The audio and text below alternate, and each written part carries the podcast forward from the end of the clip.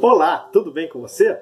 Hoje vamos falar sobre algo conceitual, mas muito importante para o seu bolso: diferença entre ativos e passivos. Me acompanhe.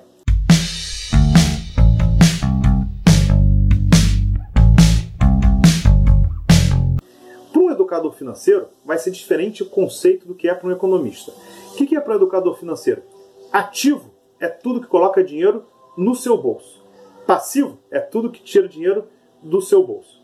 Ou seja, quando eu vou comprar um carro, um carro é um ativo ou um passivo? Depende. Vai utilizar ele para trabalhar como Uber ou como táxi? Se sim, é um ativo. Se não, é um passivo. O grande problema da maioria do, das pessoas, da maioria dos brasileiros, é que elas compram muito passivos. Imóveis, carros, bens, é, telefone que troca todo ano, troca de telefone, gerando o quê? Aumento de custos. Carro, por exemplo.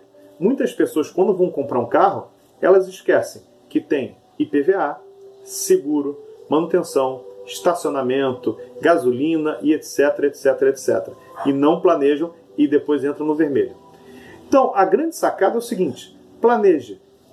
Para cada passivo, construa um ativo primeiro. Seja um curso online, seja um livro, seja é algo que você vai estar investindo como um terreno para poder alugar e aí sim gerar ativos. Pense é, na sua mentalidade, na sua forma de fazer dinheiro, construir ativos. Tá legal? Essa é a dica de hoje.